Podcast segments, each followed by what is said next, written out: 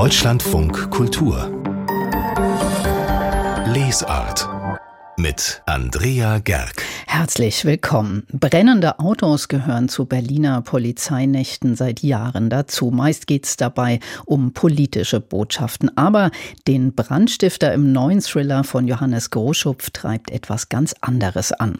Die Stunde der Hyäne heißt sein neues Buch und gleich ist der Autor damit bei uns zu Gast.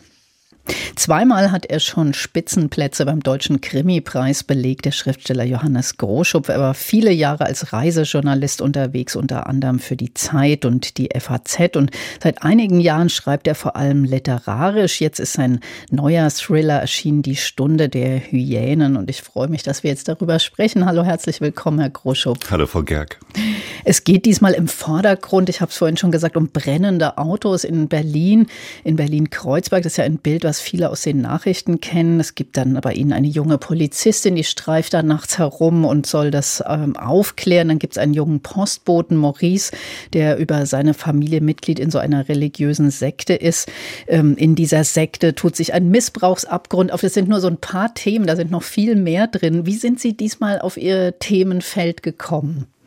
Ja, ich suche eigentlich ähm, nicht so sehr in den großen Diskursen oder in den Medien nach meinen Stoffen, sondern ich finde die im persönlichen Kontakt. Und ähm, diese Missbrauchsgeschichte zum Beispiel ist wirklich, ähm, da bin ich hellhörig geworden, als ich eine Schreibwerkstätte für Jugendliche gegeben habe und ähm, die äh, Jugendlichen sollten dann über den Menschen schreiben, den sie am meisten hassen. Und eine Schülerin, die war 15, 16, hat dann tatsächlich über ihren Stiefvater geschrieben und äh, dass er sie angetatscht hat. Und äh, als sie das vorgelesen hat, äh, war es totenstill in der Klasse.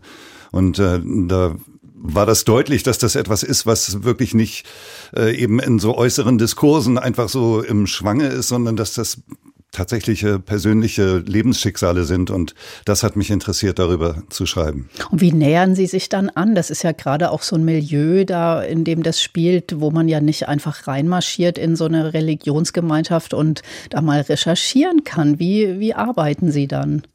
Ja, ich gehe von dem aus, was ich kenne. Und äh, solche Gemeinden oder Sekten, oft sind es ja auch Vereine, äh, sind ja immer geschlossene Systeme. Und ähm, oft sind es auch einfach Familien, wie eben in meinem Beispiel.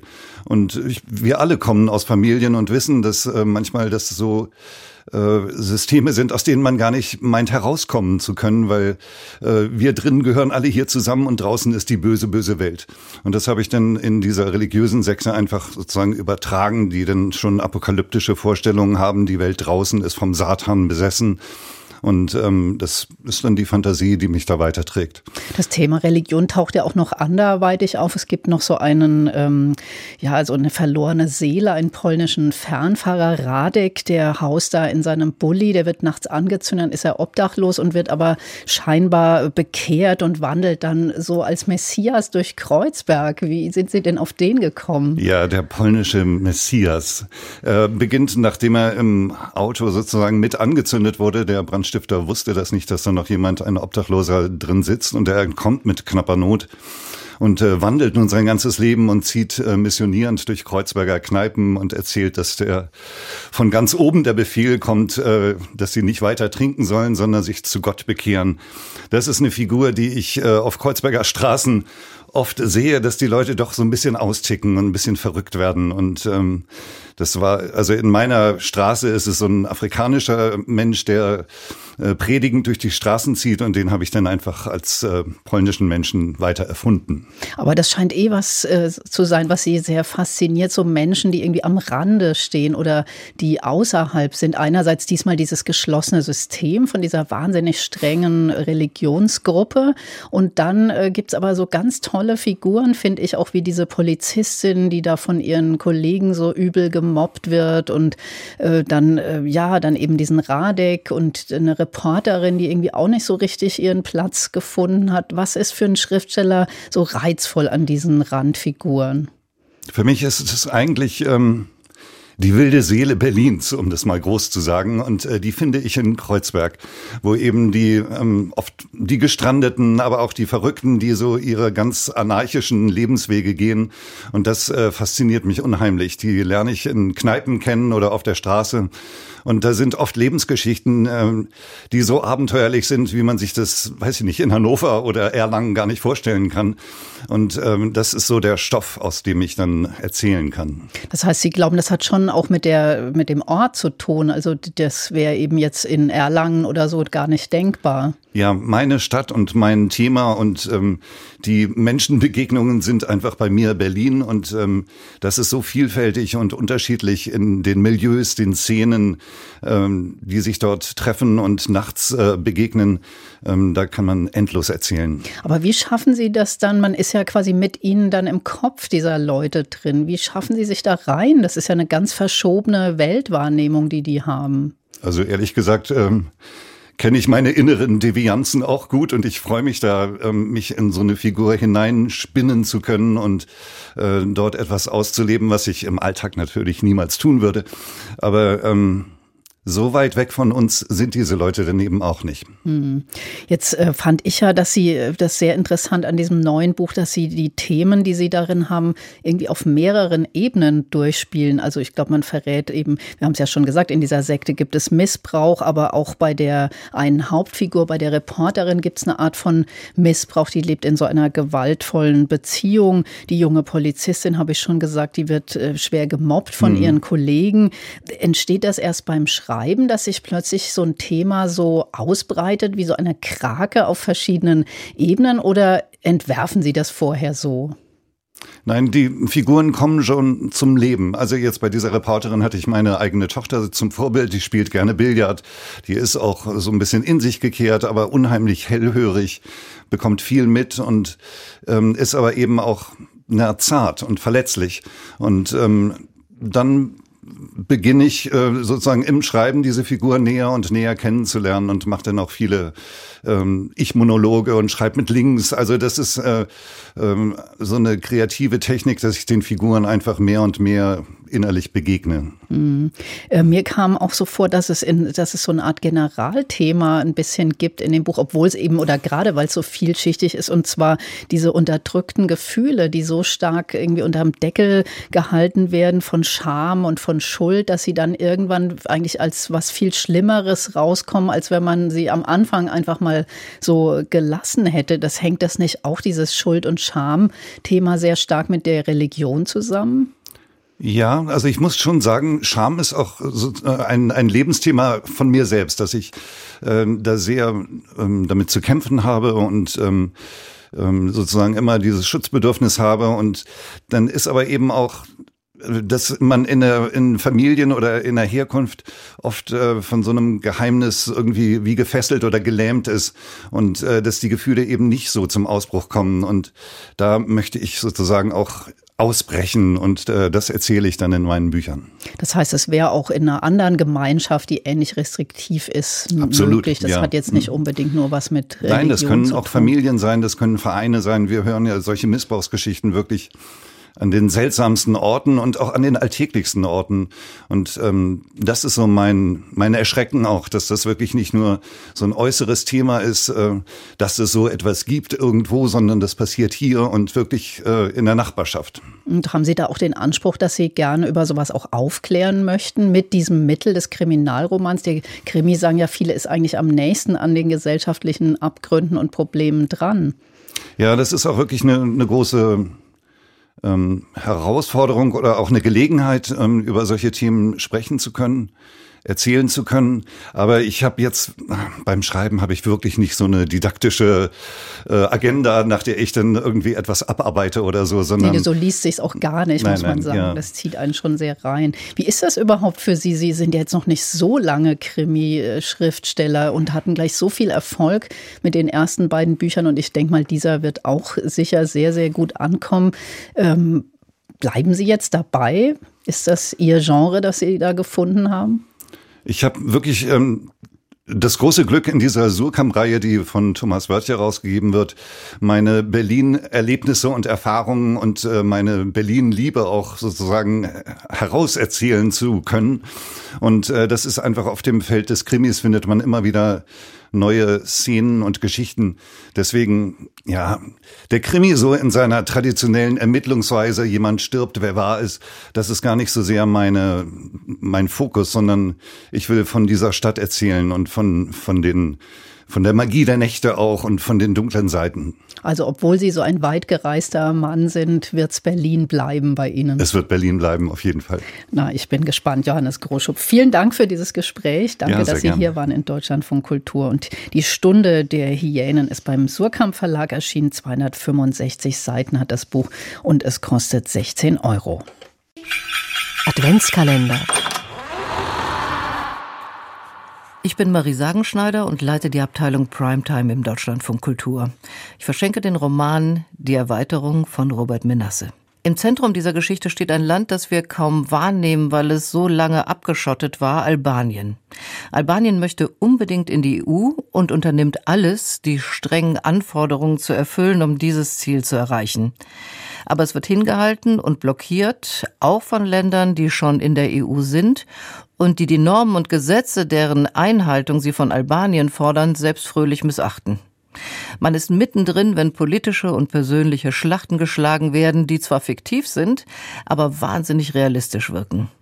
Drumherum entspinnt sich eine Art Krimi um einen Helm, der im Kunsthistorischen Museum in Wien gestohlen wird und der angeblich dem albanischen Nationalhelden gehört haben soll, Alexander Skanderbeg. Eine im wahrsten Sinne des Wortes europäische Figur. Kennen Sie nicht?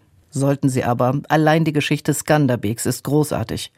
Und es ist natürlich kein Zufall, dass nach ihm auch das Kreuzfahrtschiff benannt wurde, wo sich die europäische Politprominenz versammelt und wo es zum Showdown kommt.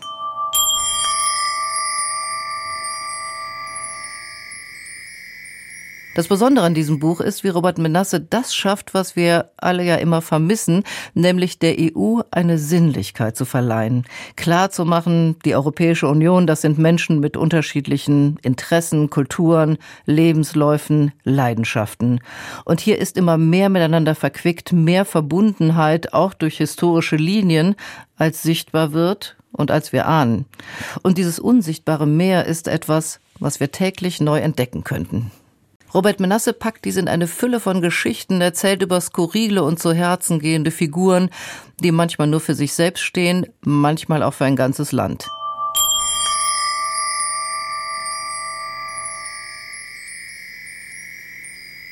Ich schenke die Erweiterung einem Freund, der sich für Politik und Geschichte interessiert und gerne Romane liest. Das passt perfekt. Am liebsten würde ich aber diesen Roman allen schenken, die in irgendeiner Form für die Europäische Union arbeiten. Nicht nur, weil sie die vielen Absurditäten, die auch ihren Alltag prägen, gespiegelt bekommen, nein, vor allem in der Hoffnung, dass sie selbst damit beginnen, Europa als Geschichte zu erzählen. Hinter das 14. Türchen unseres Adventskalenders hat Marie Sagenschneider den großen Europaroman von Robert Menasse gelegt. Die Erweiterung heißt er erschienen beim Surkamp Verlag 653 Seiten kosten 28 Euro. Literatur im Fernsehen, wie das am besten funktionieren kann, darüber wird ja eigentlich seit Jahrzehnten gezankt, auch schon zu jenen seligen Zeiten, als noch Marcel Reich-Ranitzky das literarische Quartett zu einem echten Unterhaltungsformat gemacht hat. Jetzt gibt's mal wieder einen neuen Versuch, ein Talkformat von RBB und ARD Kultur. Das will zeigen, dass Literatur im Fernsehen auch lustig und entspannt sein kann. So ist es zumindest angekündigt in Studio Orange, so heißt die Sendung mit Sophie Passmann. Die lädt sich in jeder Folge zwei Gäste ein. Die sollen ein Buch mitbringen, das ihr Leben ganz besonders geprägt hat. Ab heute kann man diese zweite Folge online sehen. Miriam C. aus unserer Redaktion hat sich schon angesehen. War es denn auch tatsächlich so lustig und entspannt wie versprochen? Mm, ich würde es eigentlich eher als krampfhaft ironisch beschreiben. Das war schon in der ersten Folge so, die letzte Woche online gegangen ist und jetzt hat sich das eigentlich in der zweiten bestätigt. Ich finde das besonders schade, weil dieses Vorhaben, was ich eigentlich total wichtig finde, nämlich eine Literatursendung zu machen, die niedrigschwellig ist und die auch voraussetzungsarm ist, das bleibt total auf der Strecke und das liegt vor allem daran, dass die Moderatorin Sophie Passmann sich eigentlich permanent im Gespräch gegen so einen imaginären Strohmann positioniert, nämlich gegen so ein vermeintlich verkrustetes und akademisches Feuilleton. Ich habe hier zwei Flaschen Wein, von denen kriegt ihr auch gleich was. Wenn einer von uns das Wort Intertextualität sagt, trinken wir die aus und gehen nach Hause. Weil dann können wir den Laden wirklich dicht machen, weil dann haben wir alles nicht geschafft, was wir schaffen wollen, nämlich über Bücher reden, als wären wir normale Leute. Naja, und dabei ist ja eigentlich für so, meinetwegen nennen wir es normale Leute oder vielleicht auch nicht professionelle LeserInnen, für die wäre ja so ein theoretischer Fachbegriff wie Intertextualität vollkommen uninteressant. Also vor allem, wenn der hier so ohne Erklärung nur wie so ein Signalwort aufblendet. Also an dem müsste man sich gar nicht aufhalten, erst recht nicht, wenn man das irgendwie ernst meint mit der niedrig, niedrigschwelligen Literaturvermittlung. Jetzt sollen ja da jedes Mal zwei Bücher in jeder Sendung besprochen werden, die eben diese Gäste mitbringen, die sagen, dass sie diese Bücher besonders geprägt haben. Was war denn das jetzt, was da in den ersten Folgen vorgekommen ist? Ja, es sind interessanterweise, oder vielleicht hätte man sich auch denken können, Romane, die eigentlich schon in den literarischen Kanon eingegangen sind, die sich die Gäste da so, ja, vielleicht auch die sich die so trauen mitzubringen. Es sind auch durchaus so Klassiker darunter, die man problematisieren könnte, vor allem in der Literaturshow, die Sophie Passmann moderiert als ja eine Frau, die sich selbst als Feministin bezeichnet. In der ersten Folge hat zum Beispiel die Autorin und Regisseurin Helene Hegemann Roberto Bolaños Riesenwerk 2666 mitgebracht. Da sind sind über 1000 Seiten. Unter anderem geht es um so eine unaufgeklärte Mordserie an Frauen in Mexiko. Und äh, die Gesprächsrunde scheitert übrigens an diesem Buch, weil ähm, Sophie Passmann darauf besteht, den Plot mit Playmobil-Figuren nachzuspielen, was ja eigentlich auch nur eine Referenz ist auf die Harald Schmidt-Show, wo das der Gastgeber eben gern gemacht hat. Und in der zweiten Folge, da hat dann die Autorin und Kulturwissenschaftlerin Mito Sanyal zum Beispiel Enid Blyton mitgebracht. Auch ja auch keine leichte Kost, wenn man das dann noch irgendwie in die aktuellen Debatten um Rassismus und und Sexismus im Kinderbuch einordnen will. Und wie wird dann darüber gesprochen? Ist das jetzt so ganz anders als zum Beispiel im literarischen Quartett? Hm. Ich finde nicht. Ironischerweise stößt tatsächlich das Format an diese selbst auferlegten Grenzen irgendwie keine Fachbegriffe oder so zu benutzen, weil wenn man diese literarische Gemachtheit erklären will, tatsächlich auch bei Studio Orange dann so Fachbegriffe, teilweise sind es dann so selbstgemachte Fachbegriffe fallen. Hier diskutieren zum Beispiel die Gäste der ersten Folge Helene Hegemann und der Schauspieler Dimitri Schad über Juno Diaz und über die Perspektivwechsel in dessen Roman Das kurze wundersame Leben des Oscar Wow ich finde diese Perspektivverschiebung, die ja manchmal echt so aggressiv in Bücher reingefeuert werden, man hat keinen Bock drauf, weil es einfach nur ein Angeberstilmittel ist. Angeberstilmittel war das Wort, das ich gesucht habe. Ja. In dem Fall gefiel es mir total, weil es immer an einem Punkt, in dem Moment, wo ich dachte, jetzt habe ich es durchschaut, jetzt weiß ich, wer da spricht, um wen es geht, aus wessen Perspektive das erzählt wird. Ich fand, es wurde immer im richtigen Moment so durchgeschüttelt und das gefällt mir per se immer total gut, weil ich dann offener bin. Und ich glaube, es sollte schon so sein, also bei solchen Erzählmitteln, um so ein, eins der Worte zu nennen, was ich eigentlich heute auch vermeiden wollte, aber um dieses Erzählmittel zu verwenden. Er hat Erzählmittel gesagt, das können wir auch die Bude einfach direkt abschließen. Oder? Wir können ja. einfach niederbrennen. Naja, und da sieht man vielleicht schon an diesem Ausschnitt, dass äh, dieses durchaus ja anspruchsvolle Gespräch über Literatur, was hier beginnt, dass das eigentlich keine oder dass eine Abgrenzung zum literarischen Quartett oder zum Feuilleton hier eigentlich eine Pose bleibt. Vor allem eben diese Pose immer von der Moderatorin, die mit ihren Gags ein eigentlich ganz interessantes Gespräch hier, hier unterbricht oder verhindert. Also ich höre das schon raus, Sie sind nicht so ein richtiger Fan von Studio Orange, aber gäbe es denn vielleicht noch so eine Idee, äh, meinetwegen wie jetzt die nächste Folge, die kommt ja schon nächste Woche, äh, das besser machen könnte? Oder liegt da doch noch irgendein Potenzial drin? Also ein Potenzial sehe ich schon in diesem Zugang Literatur über eine intensive Leseerfahrung zu vermitteln, gerade auch in der Abgrenzung zu einer Literaturkritik, die sich jetzt eher aus so einer akademischen Tradition, die aus eher aus so einer Tradition rauskommt, äh, fände ich das unbedingt interessant. Wahrscheinlich muss man dann aber sagen, dass die prägendste Leseerfahrung von so Menschen, die jetzt zu Ende 20 sind, nicht unbedingt Roberto Bolaño war, vielleicht eher sowas wie Harry Potter. Interessanterweise geben das dann auch Helene Hegemann und Sophie Passmann in der ersten Folge zu, dass eigentlich das prägendste Prägendste, was sie gelesen haben, war Harry Potter. Und ich dachte, na, das Gespräch darüber, das hätte ich doch gern weiter gehört. Also so ein Gespräch ohne Lesescham und das dann aber eben auch nicht andauernd darauf schielt, äh, was sagt, was sagt jetzt das Feuilleton dazu, wie können wir uns da drüber abgrenzen. Und so eine Sendung fände ich vielleicht sogar tatsächlich revolutionär. Schreiben wir doch mal hin, vielleicht wird es ja dann auch noch umgesetzt. Danke, Miriam C. über Studio Orange, das neue Literaturformat von RBB. Und äh, das gibt es, wie gesagt, schon mit zwei Folgen Folgen in der ARD Mediathek und auf ardkultur.de. Über Autofiktion und das literarische Erzählen des eigenen Lebens ist in den letzten Jahren ja viel diskutiert worden. Und in diesem Jahr ist mit Annie Ernaux sogar eine Vorreiterin dieser Art von Literatur mit dem Nobelpreis ausgezeichnet worden. Wenn Sie meine Romane lesen, dann wissen Sie schon absolut alles über mich, schreibt dagegen der britische Schriftsteller Martin Amis in seinem neuen Roman Inside Story. Und Johannes Kaiser hat sein Buch gelesen. Es steht ja auch Roman auf dem Cover, Herr Kaiser. Ist das so eine Art literarisches Gegenprogramm zum autofiktionalen Erzählen oder wie meint Martin Amis diesen Satz? Ich muss Ihnen ehrlich gestehen, ich weiß es nicht, weil von Roman hat das Buch eigentlich herzlich wenig, auch wenn er das drüber geschrieben hat, denn äh, er weist im Buch wiederholt darauf hin, dass alle erwähnten Personen tatsächlich existiert haben. Es gibt sogar Fotos von ihnen. Also was ist daran fiktiv? Erinnerungen sind natürlich immer subjektiv, die sind immer einseitig und unvollständig. Also das ist hier so ein Versuch, alte Notizen zum Leben zu erwecken unter dem Titelroman. Mehr sehe ich da nicht drin. Hm, also doch eine Autobiografie und die hatte Martin Amis ja quasi vor 20 Jahren schon angefangen. Ist das jetzt die Fortsetzung?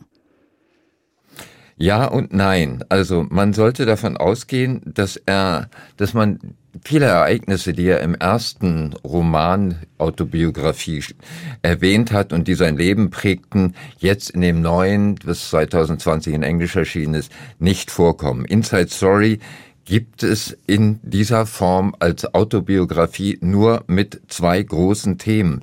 Das ist so eine Art Memento Mori, so ein Klagegesang und sehr wortreich und wortgewaltig. Das kann er ja, verabschiedet sich Martin Amis da nicht nur von seiner ersten großen Liebe, sondern auch vom verstorbenen Vater, vom jüdischen Schriftstellerfreund und auch von seinem besten Freund. Das sind die Themen, aber gibt es auch Schwerpunkte?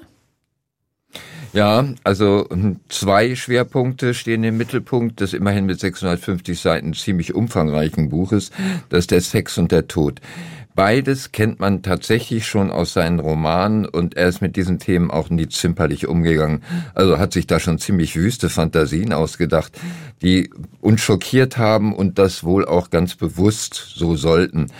Doch mit knapp 70, so habe ich jedenfalls den Eindruck, ist der Schriftsteller milder geworden und auch nachdenklicher, nicht mehr so auf Krawall gebürstet oder so bewusst provokativ. So sind seine Beschreibungen von Sex für ihn geradezu dezent. Dazu muss man sagen, er ist aber weiterhin ebenso wie seine Protagonisten Sex besessen. Das heißt, er kommt ständig auf sein und deren Sexleben zu sprechen und er scheut sich auch da nicht vor vulgären Bezeichnungen zurück. Aber, und das ist der Unterschied zu seinen Romanen, da gibt es keine schlüpfrigen oder pornografischen Szenen. Also wie wichtig ihm das Thema ist, zeigt sich nicht zuletzt daran, dass der erste lange Teil seiner Autobiografie Phoebe gewidmet ist. Das ist seine erste große, intensive, wirklich sexuell gierige Liebe. Das ist durchaus amüsant dann, wie er seine damalige Triebhaftigkeit als junger Mann, wie er denn nachspürt, wie ihn Phoebe zum Verlauf seines Lebens immer wieder verwirrt, erregt und auch betrügt über die beiden Ehefrauen, die nach ihr kommen, verliert Amos in dieser Hinsicht so gut wie kein Wort. Das ist ein bisschen irritierend, aber vielleicht liegt das daran, dass sie noch leben, denn Details des Geschlechtslebens seiner anderen Protagonisten, die hat er sozusagen nach deren Tod enthüllt. Das betrifft seinen Vater Kingsley Amos, ja ein berühmter Schriftsteller auch, seinen amerikanischen Mentor, den jüdischen Autor Saul Bellow und seinen engsten Freund, den in England und den USA damals sehr prominenten Journalisten und Essayisten Christopher Hitchens. Also ist so eine Art erotische Biografie, habe ich da rausgehört. Aber Sie haben ja gesagt, es gibt neben dem Sex noch ein weiteres Hauptthema, nämlich den Tod. Wie behandelt er das? Tja, also auch anders als in seinen Romanen. Da kommt der Tod eher brutal, pervers, auch schockierend daher, abstoßend. Da geht's äh, um das Krepieren in der Gulaghöhle bis zum Massenmord in Auschwitz. Diesmal ist das eher so ein verwundertes, verzweifeltes, unglücklich, ungläubiges Abschied nehmen. Das ist schon beeindruckend, wie er das langsame Erlöschen des Erinnerungsvermögens seines Zweitvaters Saul Below zu akzeptieren, dessen Demenz zu begreifen versucht.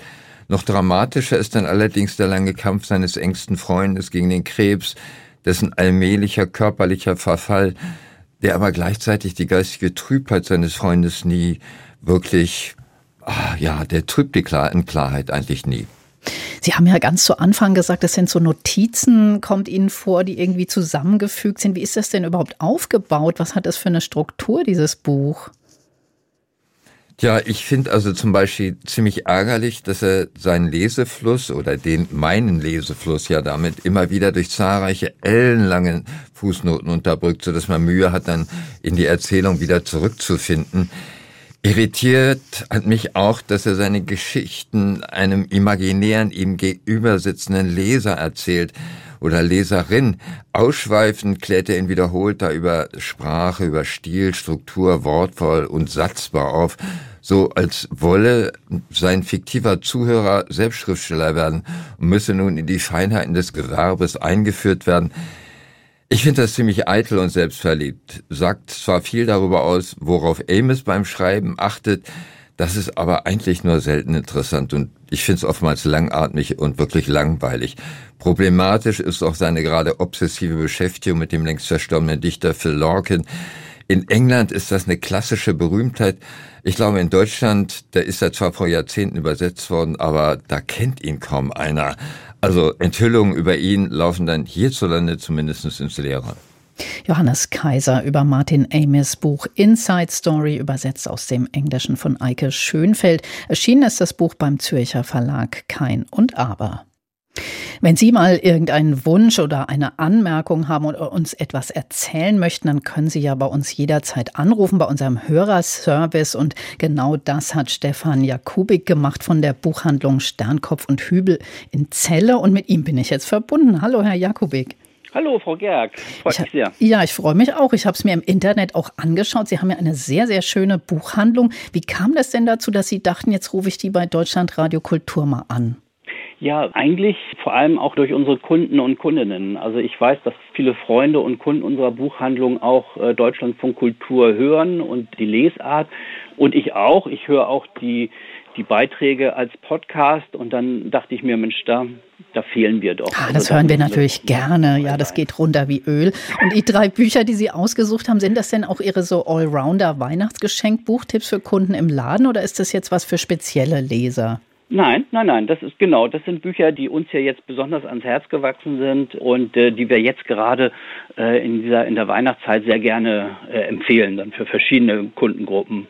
Und das erste ist auch was Weihnachtliches, oder? Claire Keegan, kleine Dinge wie diese? Ja, ja, genau. Die Geschichte spielt in der Weihnachtszeit in Irland, eine mittelgroße Stadt in Irland. Äh, es ist kalt und es ist dunkel, dunkler Fluss, die Krähen, die sammeln sich da und da ist dann der Kohlehändler Bill Furlong, der kann gerade so überleben mit seinem Geschäft. Und äh, dem passieren jetzt so einige ganz äh, spannende Dinge. Also er, er beliefert ein, ein Kloster und dort in dem Kloster findet er ein Mädchen, das in großer Not ist. Und ähm, dieses Ereignis, das setzt so einiges in Gang in ihm und um ihn herum und äh, da hat er dann eine Entscheidung zu treffen und das ist ähm, dann das unerhörte Ereignis dann in diesem Buch. Also liest man dies Jahr mal nicht Charles Dickens Christmas Carol, sondern Claire Keegan kleine Dinge wie diese an Weihnachten. Ja, genau. Also äh, Dickens ist ein guter Hinweis, weil wenn man das Buch liest, hat man das Gefühl, fast man liest Charles Dickens und man denkt sich da hinein und, und hat so den Eindruck, das muss eigentlich vor 100 Jahren spielen. Aber die Geschichte spielt in den 80er Jahren. Äh, aber das ist so unheimlich atmosphärisch, so dicht geschrieben und so, so faszinierend, so bewegend auch. Und es geht ja auch um Menschlichkeit im Grunde. Also wie viel Menschlichkeit kann man sich eigentlich leisten heute in Zeiten, die ja nicht so ganz einfach sind und ja mit, mit Familie, mit Verpflichtungen, die man hat und äh, wie, wie kommt man da durch in so einer Zeit? Klingt, als wäre es genau das Richtige für die Feiertage. Dann haben Sie ein Buch äh, aufgeschrieben, da dachte ich, wow, der Mann hat Zeit, ein Buch mit 992 Seiten zu lesen von Honoré Fanon Jeffers. Was ist so toll an diesem Buch? Ja, das Buch ist wirklich äh, sehr faszinierend. Ich muss sagen, das ist vielleicht das Buch, das mich so persönlich am meisten bewegt hat. Also ich lese ja Bücher also sehr viel auch so durch die Augen äh, unserer äh, Kunden und Leser. Und dieses Buch, das hat mich persönlich so gefesselt, dass ich das wirklich äh, durchgelesen habe und diese rund 1000 Seiten äh, kam mir dann doch eigentlich viel zu kurz vor. Wirklich? Warum? Ja. Was erzählt er da Tolles?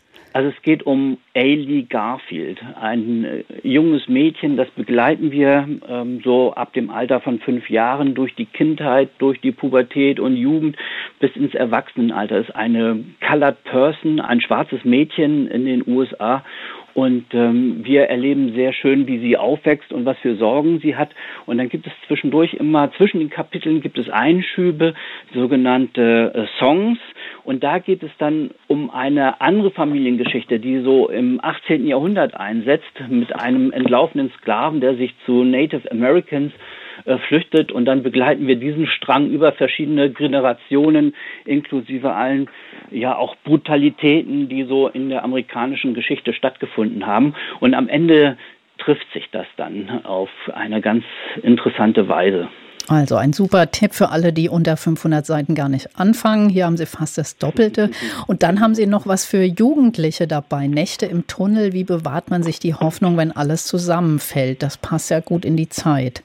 Ja, genau. Von Anna Wolz, eine niederländische Autorin, die hat schon mal auch ein ganz tolles Buch geschrieben für immer Alaska, was also hier in Celle auch ähm, zum Beispiel viel in den Schulen gelesen wird. Und ich wette, das ist dann in diesem Buch auch, wird das auch wieder der Fall sein. Nächte im Tunnel, da geht es um ein Mädchen, Ella, die im Zweiten Weltkrieg 1940 sich äh, mit ihrem Bruder äh, in die U-Bahn flüchtet äh, in London während der deutschen Bombenangriffe und dort lernen sie zwei andere Jugendliche kennen, kennen. Jay, so einen etwas windigen jungen Kerl, der alle Herausforderungen meistert und Quinn, so eine entlaufene junge Frau oder Mädchen aus, aus einer adligen Familie. Und äh, alle drei sind Außenseiter und die versuchen jetzt hier äh, im Zweiten Weltkrieg hier durchzukommen, also versuchen zu überleben, aber sie versuchen auch so ein bisschen äh, Jugend zu erleben. Und das finde ich auch so faszinierend. Also einmal diesen Überlebenswillen der Kinder dort äh, zu erleben und dann auch natürlich die verschiedenen persönlichen Hintergründe dieser Kinder, die ganz unterschiedlich sind und da jetzt äh, fast durch Zufall eigentlich zusammenkommen. Tolle Empfehlungen und nochmal letzte Tipps zum Verschenken oder auch selber lesen. Stefan Jakubik von der Buchhandlung Sternkopf und Hübel in Celle. Vielen Dank, Herr Jakubik, für diese Empfehlungen und schöne ja. Feiertage Ihnen. Alles Gute. Danke Ihnen sehr gerne.